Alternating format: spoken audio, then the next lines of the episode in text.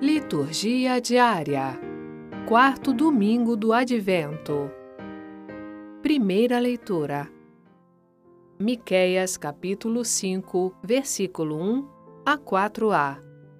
Leitura da profecia de Miqueias. Assim diz o Senhor: Tu, Belém de Éfrata, pequenina entre os mil povoados de Judá, de ti há de sair aquele que dominará em Israel.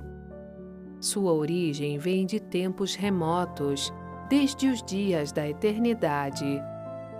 Deus deixará seu povo ao abandono até ao tempo em que uma mãe dera à luz, e o resto de seus irmãos se voltará para os filhos de Israel. Ele não recuará, apacentará com a força do Senhor e com a majestade do nome do Senhor seu Deus. Os homens viverão em paz, pois ele agora estenderá o poder até aos confins da terra, e ele mesmo será a paz. Palavra do Senhor. Graças a Deus. Salmo Responsorial 79 Iluminai a vossa face sobre nós Convertei-nos para que sejamos salvos. Ao pastor de Israel prestai ouvidos, vós que sobre os querubins vos assentais. Aparecei cheio de glória e esplendor. Despertai vosso poder, ó nosso Deus, e vinde logo nos trazer a salvação. Voltai-vos para nós, Deus do universo. Olhai dos altos céus e observai Visitai a vossa vinha e protegei-a. Foi a vossa mão direita que a plantou. Protegei-a e ao rebento que firmastes. Pousai a mão por sobre o vosso protegido, o filho do homem que escolhestes para vós. E nunca mais vos deixaremos, Senhor Deus.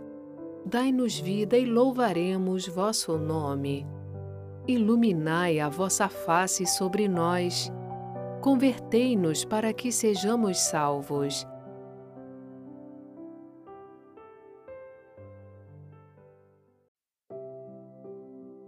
Segunda leitura. Hebreus capítulo 10, versículos 5 a 10. Leitura da carta aos Hebreus. Irmãos, ao entrar no mundo, Cristo afirma: Tu não quiseste vítima nem oferenda, mas formaste-me um corpo. Não foram do teu agrado holocaustos nem sacrifícios pelo pecado. Por isso eu disse: Eis que eu venho.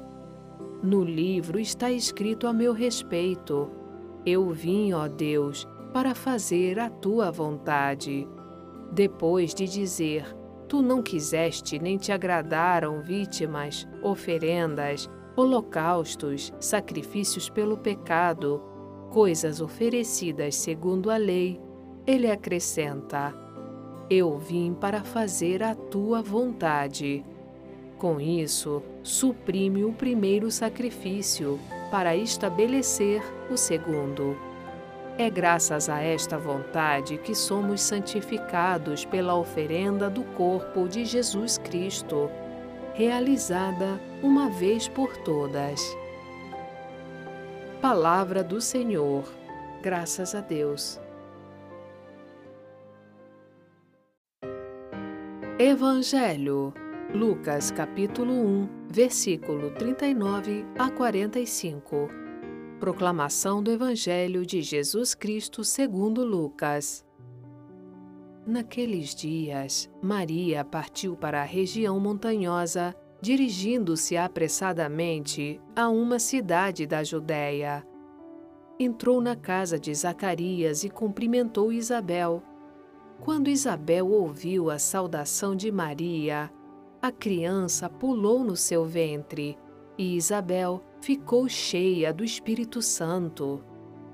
Com um grande grito, exclamou: Bendita és tu entre as mulheres, e bendito é o fruto do teu ventre. Como posso merecer que a mãe do meu Senhor me venha visitar? Logo que a tua saudação chegou aos meus ouvidos, a criança pulou de alegria no meu ventre. Bem-aventurada aquela que acreditou, porque será cumprido o que o Senhor lhe prometeu. Palavra da salvação.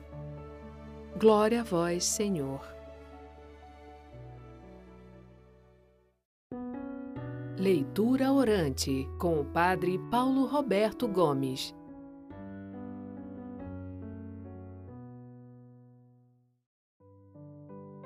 Queridos irmãos, queridas irmãs, neste quarto domingo do Advento, olhamos para Maria grávida.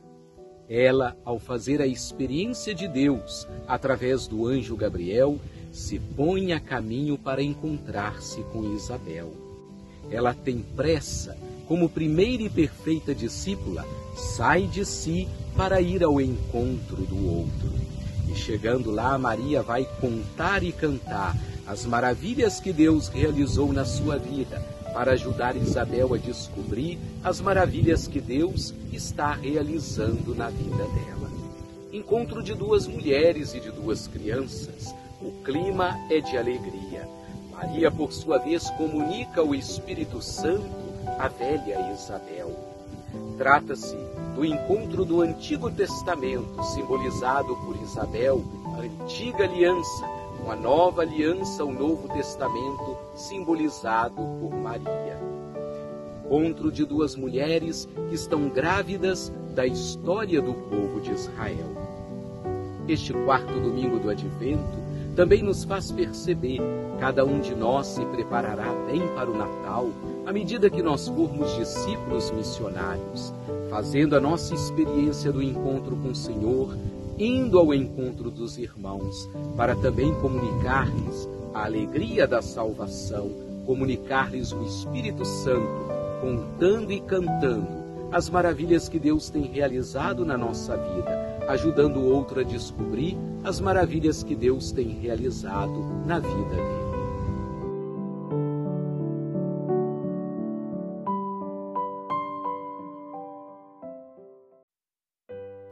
Está aqui com a gente o Antônio Santoro para o programa Conversando sobre a Palavra. O Antônio traz para a gente as explicações das leituras deste domingo. Tudo bom, Antônio? Olá, pessoal. Olá, Sônia. Tudo bem com vocês? Chegamos ao quarto domingo do Advento, pertinho já do Natal. Natal chegando e a gente tentando se preparar da melhor maneira possível para poder acolher o nascimento do Senhor Jesus. Nesse último domingo do Advento, a temática das leituras, ela gira um pouco em torno da definição do que a gente espera do nascimento de Jesus. Quais são as nossas expectativas? O que a gente espera com a vinda do Messias? Esse Jesus que a gente ansiosamente né, aguarda nesse período do advento. O que, que a gente espera durante a espera? Porque o advento é um tempo de espera. Quais são as nossas expectativas? Que tipo de mudança, de projeto a gente espera de Jesus nas nossas vidas? Jesus, ele vem para propor um projeto de salvação e de libertação que leve os homens no caminho da verdadeira felicidade. A gente vai ver isso já começando na primeira leitura. O profeta Miqueias, ele sugere que esse mundo novo que o Salvador irá fazer acontecer, veja bem que estamos falando do Antigo Testamento, né? É uma profecia de Miqueias em relação à vinda futura de um Salvador. Ele sugere que esse mundo novo é um dom de amor de Deus que está por vir. Ele diz que o próprio Senhor que virá, ele será a própria paz. Ele vai vir apresentar a proposta de um reino de paz, um reino de amor. Ele não vai vir impondo um reino de força. Ele não vai fazer o seu reino baseado em armas. Ele não vai construir o seu reino baseado na violência. Mas ele vai construir esse reino na acolhida do coração dos seres humanos. Ele diz aqui o profeta Miqueias: Deus deixará seu povo ao abandono até o tempo em que uma mãe der à luz e o resto de seus irmãos se voltará para os filhos de Israel. Ele não recuará, apacentará com a força do Senhor e com a majestade do nome do Senhor seu Deus. Os homens viverão em paz, pois ele agora estenderá o poder até os confins da terra, e ele mesmo será a paz. Se nós fizermos uma releitura cristã dessa profecia, porque essa profecia ela é do Antigo Testamento, ela é uma profecia antes da vinda de Cristo, mas nós fazendo uma releitura cristã, a gente vê nessa promessa de Deus, através do profeta Miqueias, uma clara referência à vinda de Jesus.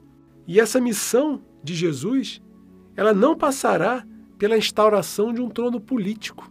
Ela não passará por um reino de força, por um reino marcado pelo poder econômico, por jogadas políticas, por diplomacia, nada disso. Mas é uma, um reino que virá numa proposta de paz, de amor no coração dos homens. E talvez essa tenha sido a maior objeção feita pelos líderes do povo judeu em relação à pregação de Jesus.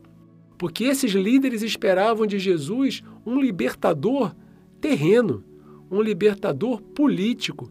Quantas vezes o povo de Deus, o povo hebreu, foi submetido a outros povos econômica, politicamente, socialmente? Por dezenas, centenas de anos essa submissão aconteceu. No momento em que Jesus nasce, eles estão submetidos pelo Império Romano.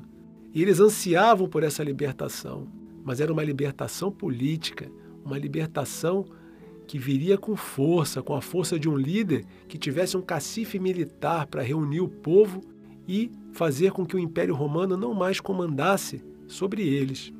Mas Jesus não foi nada disso que eles esperavam. Tudo isso, toda a dominação política, econômica, social, ela não vem de Deus. Deus, na verdade, ele quer que as pessoas se libertem de dentro para fora.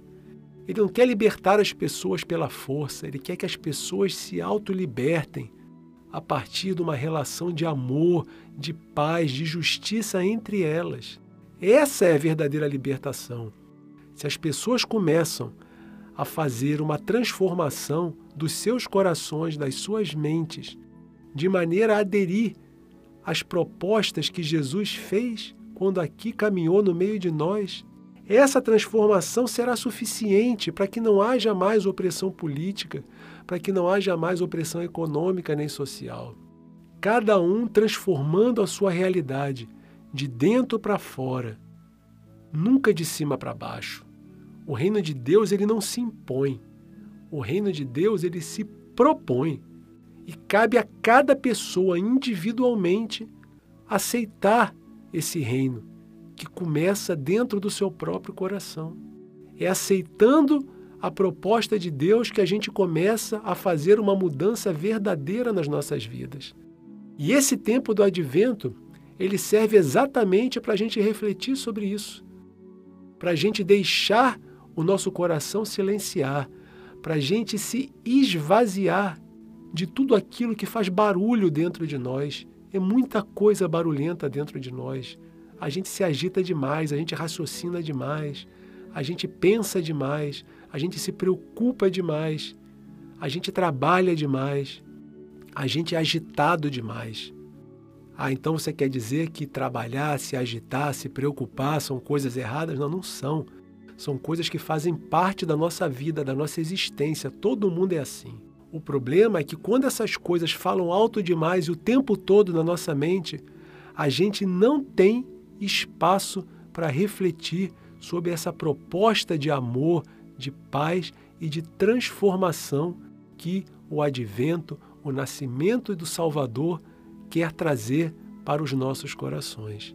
Nós precisamos parar um pouco, silenciar, deixar que o amor de Deus invada o nosso coração, que ele esvazie os nossos pensamentos e nos faça aderir com vontade, com propósito a essas palavras, a essa mensagem que o Salvador vem trazer para nós.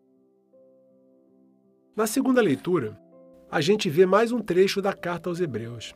A carta aos Hebreus é um texto anônimo. A gente muitas vezes, ah, essa carta não é de Paulo? Não, ela não é atribuída a Paulo. ela é simplesmente leitura da carta aos Hebreus. Ela não é leitura da carta de Paulo aos Hebreus, né? Ela é leitura da carta aos Hebreus. Ela não tem nome, não tem é, autor definido. E ela foi escrita, muito provavelmente, em torno do ano 70. E ela é destinada já às comunidades cristãs, constituídas majoritariamente por cristãos, naquela época vindos do judaísmo, não cristãos originários, mas cristãos vindos do judaísmo. E essa comunidade, que já não tinha uma fundação tão recente, ela já vinha se construindo há algum tempo, era uma comunidade que já vinha sofrendo muitas perseguições. E com isso, o entusiasmo inicial daquela gente já tinha dado lugar a uma fé morninha, já comprometida. Né? E as perspectivas de mais dificuldades que ainda viriam pela frente também provoca desânimo naquele pessoal. E já começa né, a haver desvios de doutrina, desvios é, que levavam a um perigo sério para a comunidade se desfazer. E essa carta ela é justamente uma carta que visa reanimar essa comunidade. A carta aos Hebreus ela é uma apresentação do ministério de Cristo e ela sublinha exatamente a dimensão sacerdotal da missão de Jesus. Ela recorre a uma linguagem litúrgica própria do povo judeu.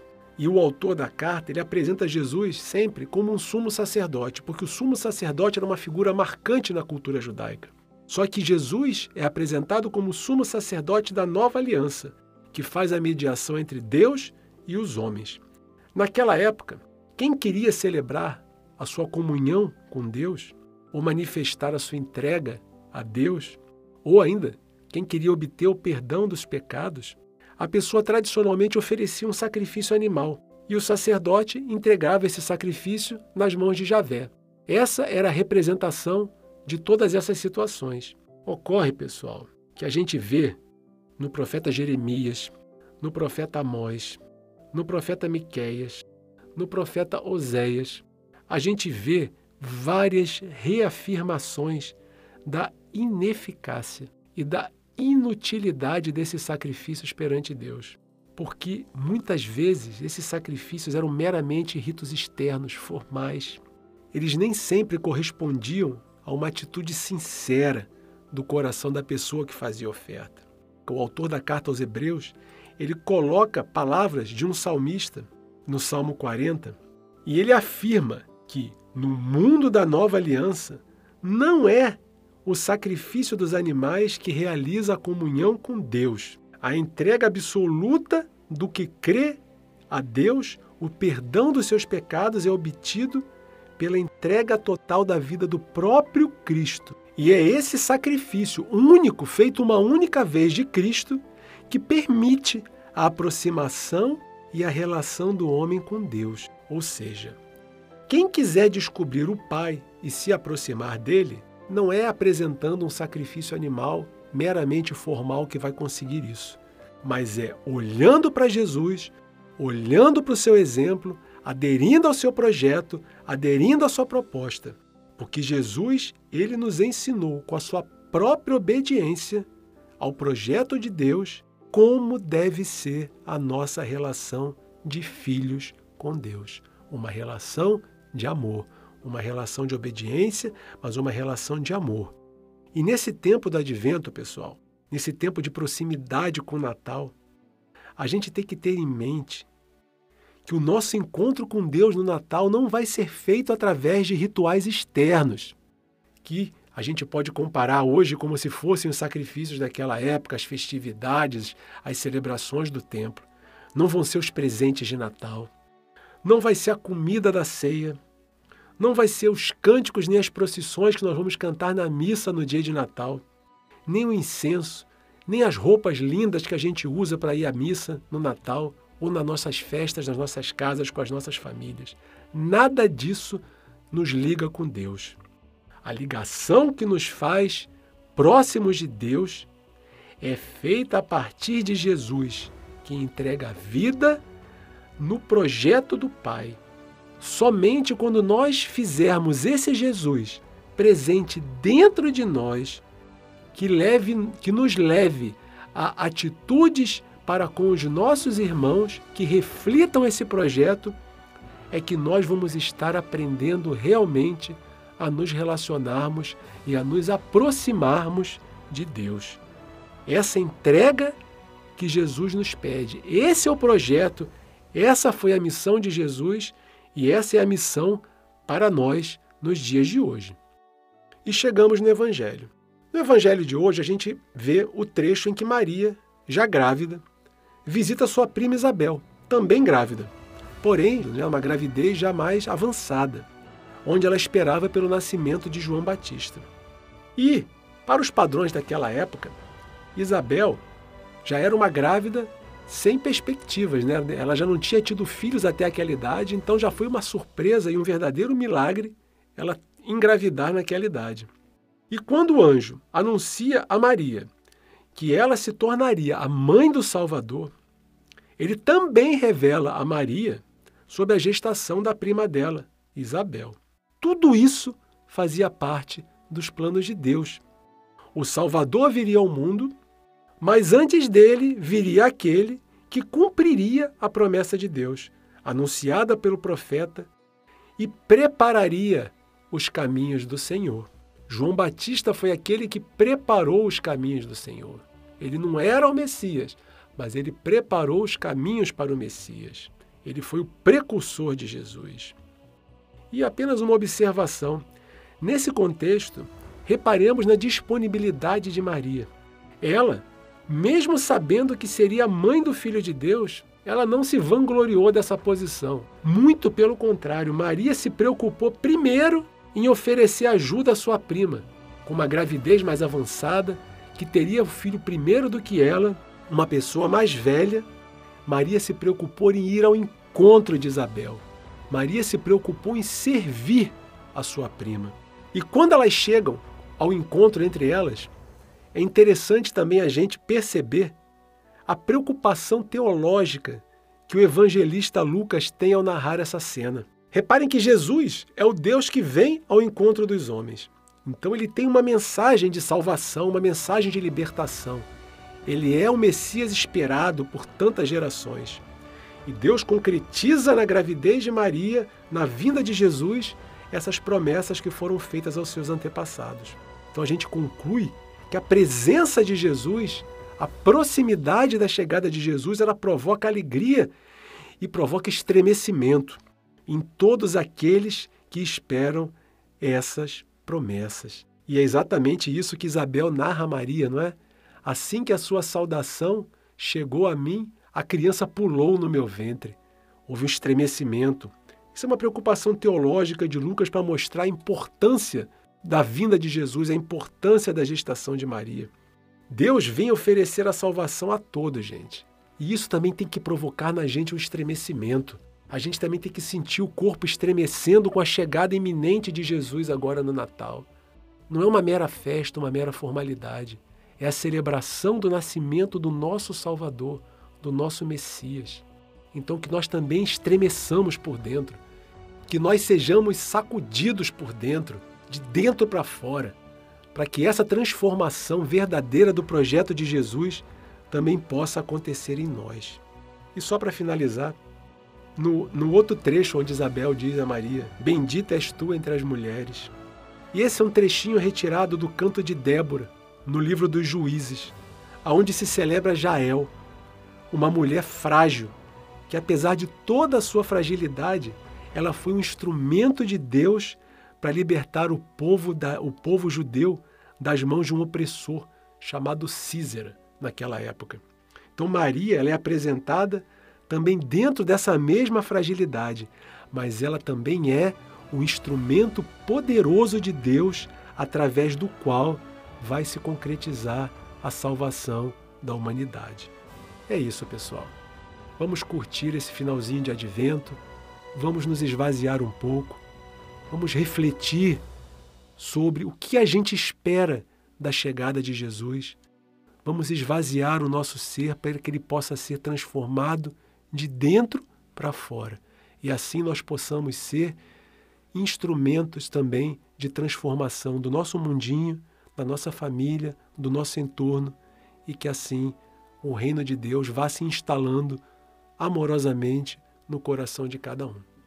Um abraço, uma boa semana para todos. Obrigada, Antônio. A gente espera você aqui domingo que vem E amanhã eu estou no podcast Liturgia Diária no site voxcatolica.com.br ou então no Spotify. Até lá!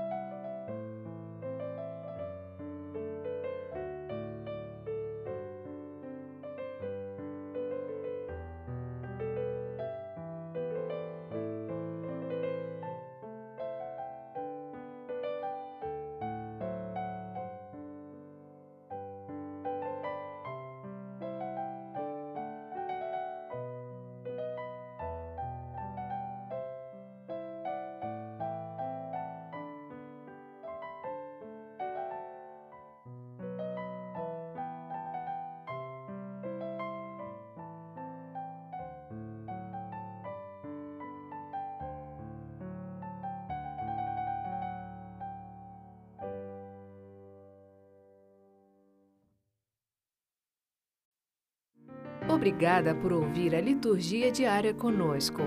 Acompanhe-nos nas redes sociais, Facebook, YouTube e Instagram. Você também pode ouvir a liturgia diária em nosso site voxcatolica.com.br. Dissemine a palavra, compartilhe com amigos e familiares. Narração: Sônia Abreu. Uma produção Vox Católica.